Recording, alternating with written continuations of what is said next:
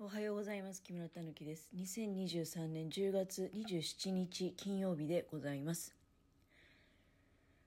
えーあっという間にね、10月終わってしまうなという感じでございますね。明日、明後日が、まあ私、いつものね、週末のアルバイト行かせていただきますし、でそれが終わるともう残り2日なんですよね。10月ってまあ31日までありますので、まあ、長いといえば長いんですけどね、31日、1日多いだけでもね、1日2日多いだけでも、あ、長いなって思いますけど、もうやっぱ終わっちゃうんだなっていう当たり前なんだけどね、過ぎていきますんでね。10月の31日、ハロウィンですよね。あの、実はちょっとね、飲み会、飲み会をあの予定してましてね。で、日程のなんかその候補で10月31日っていうのも出てきたんですよ。まあそうなるともうね、本当に週末明けたら、その翌々日っていうことでね、10月31日か、その時はコロッとね、あの、忘れてたんですよ、そのイベントのことをね。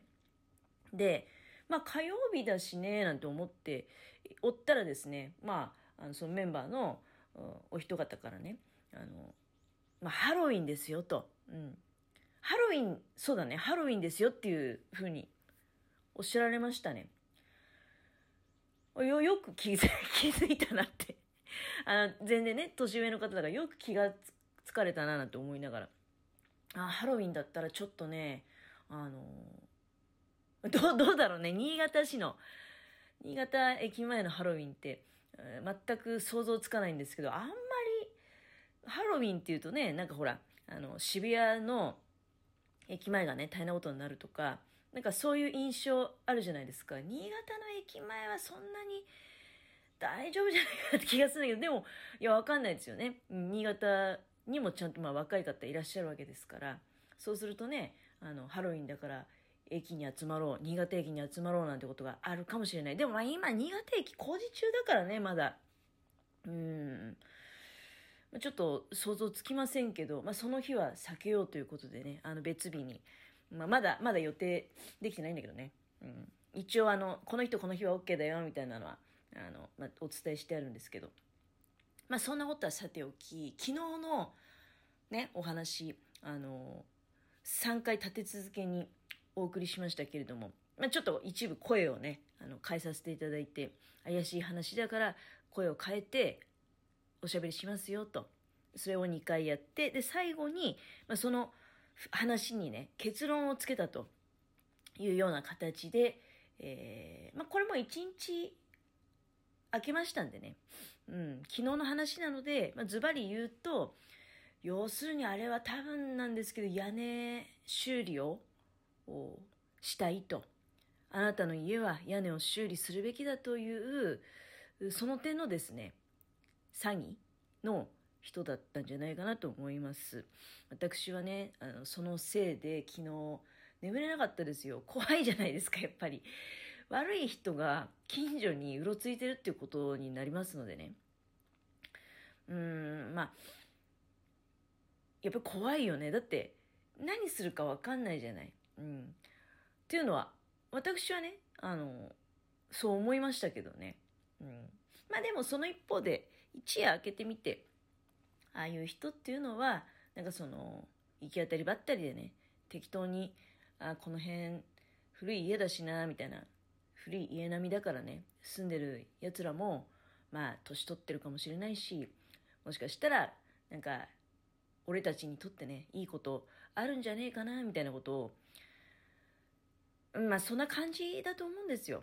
だから、もう覚えてない。うん。多分ね、多分。うん、なんかね、あのい今、今になってね、いろいろその、盗み来てしてたところから、私その、近所の方が、近所の年配の女性が、その男と立ち話しているのを途中で気がついて、そこから盗み聞きしてるわけよ。まあ、1分はね、もう少なくとも1分、1分からもう、もっとだと思うよ。で、うちにも来て、で、うちは結構です、結構ですっていうか、ちょっと、忙しいんだよねって。私は大体ね、冷たい感じ、印象を受けると思うよ。あの、絶対に玄関は開けないし、宅配便の人と町内会の人以外はね。だからあの例えば宗教の勧誘とかねそうだね宗教多いけどねまたコロナ終わってから宗教の勧誘あとはまああのやっぱりリフォーム会社とかの営業もそこそこあります。うん。あっていうのは昨日も言ったけど近所結構やってるとこ多いんでねそうするとそういうところで営業の人がねどうですかなんて回りながらね現場に行きながら多分普通はそういうことだと思うよ。現場の様子を営業の人がね確認しに行きながらついでにちょっと近所まあチラシの一つも名刺の一つも置かしといてもらおうかなみたいな感じでやってくるんだと思うんですよ。でもそういう時もねあごめんなさい必要があればあのお呼びしますんでじゃああのせっかくだからポストの中にね郵便受けのところに名刺入れていっていただこうかしらみたいなそういう感じです。で顔も見ずにね。でまあ名刺とか置いてっていただければあそういうことみたいな感じで、うん、あ知ってる会社だなとかね。聞いたことない会社だなとか近所だなとか。近所だったらあじゃあお散歩の時にちょっと前通ってみようかなみたいなこともあると思うし、まあ、そこそここの界隈にまあ土地勘はあるわけじゃないですか。なんだかんだ言ってねもう15年近く住んでるわけだから。まあ名刺の住所見ただけでねああの辺かとかね。あそういえばあそこにそんな会社あったかもとかいうのはもうすぐわかるんで。昨日の方は名刺も持ってないしあとねその地名のことをね今ちょっと4丁目の方の現場でとかさなどこの4丁目とかっていうの言ってないのよ。この辺も今思うと怪しいなって思うわけ。あれ？この辺りって4丁目ってそもそもあったっけかなとかねいうことも思うわけよ。結構あのちょっと離れるともう何ていうの〇〇何丁目じゃない？うん。〇〇何丁目の何丁目の部分だけ言っておけばねなんかうっすら濁せるかなみたいに思ってるかもしれないけど結構お年寄りも散歩よくしてるし4丁目あったかなみたいなのもあると思うしその〇〇の部分言ってもらえないと信憑性は下がるよね。だからさあのまあ そういう悪いことする人に教えるってわけじゃないんだけどきっちりねあのなんていうの？そういう区画地図みたいなのあるじゃない？読んだ方がいいと思う、うん、この辺の隣が何丁目でね。でもそういうあれないじゃん、うん、行き当たりばったりでやってるからそこまで緻密さはないんだよね。でそうするとさこうポロポロとねあのやっぱりボロが出るわけよ。ただその場のとっさに何ていうのかな。多分なんですけど私その昨日の立ち聞きの段階で思ったのはまずもう奥さん1人が捕まってるわけよ。そして結構ねこんこんとねあの何ていうの。その時はすごく丁寧に説明してるんですよ、うん、丁寧に説明はしてるんだけどただ盗み聞きしてる立場からすると、うん、2年に1回も屋根の上に上がってねそんなの必要かしらとかあるわけよ。そういうね不審な点が。だから私は途中からだったけどもう耳暖房でじーっと聞いてるわけじゃない。で、まあ、心配になったから出て行ったと、うん、であのただ出て行ったけどその時はもう家の中からね、まあ、どういう経緯で最初奥さん一人が捕まってたのかっていうのはちょっと謎なんですけどお父さんなんか違うことしてたんかな？家の中でね。でや大した問題じゃないと思ってたかもしんないしね。うん。うん。まあだけど呼ばれて出てきて多分ねあのその女性一人で捕まってる時っていうのはもうなんか一方的にペラペラペラペラ喋ってるからちょっとお父さんみたいなそういうあれがないのよ。うん。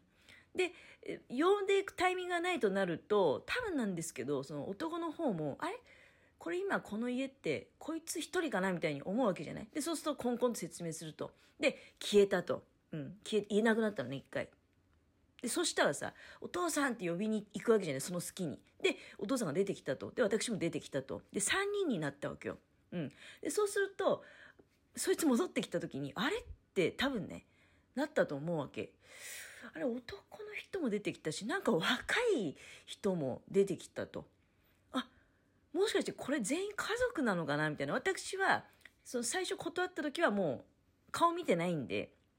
で2回目にそいつが戻ってきた時は私は言葉を発してないのよ。多分ね記憶の中で。あの戻ってきたらあ戻ってきたなと思ったからこれちょっともういらんこと言わんとこうと思って黙ってたのね。そうするとシチュエーション的には家族全員出てきたのかな？みたいに。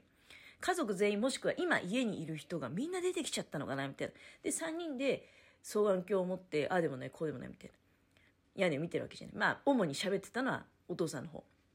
うん。そうするとね、口数が少なくなって、で、気づいたらいなくなってたわけよ。いなくなってて、で、まあ、近所の、近所のっていうかその知り合いの、うん、大工さんに相談するわっていうふうにおっしゃってたからね。まあ私も安心して引っ込んだんだけど、もう来ることはないと思うわけ。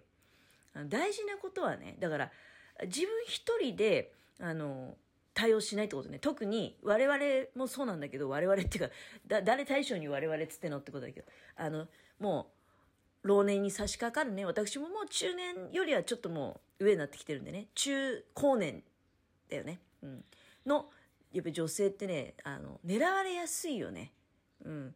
相手からしてみると、こいつずっと家におってね、あの、暇してんだろうな、みたいな。で、ちょっと不安を焚きつければ、え？っていう風になって、自分ではわからない、相談する人もいないってなると、じゃあ今見てもらえんの？っていう風になっちゃったらもう、向こうの、よっしゃって感じじゃない？だからね、あの、いなくてもですよ。これ、将来の自分にも向けて言うんだけど、なんていうの？自分一人でも、もう家に本当に誰もいない。まあ悲しいけどね。悲しいけど、自分一人になっちゃった時でも、あ、家のものが帰ってきてから相談しますっていう、その一言がね。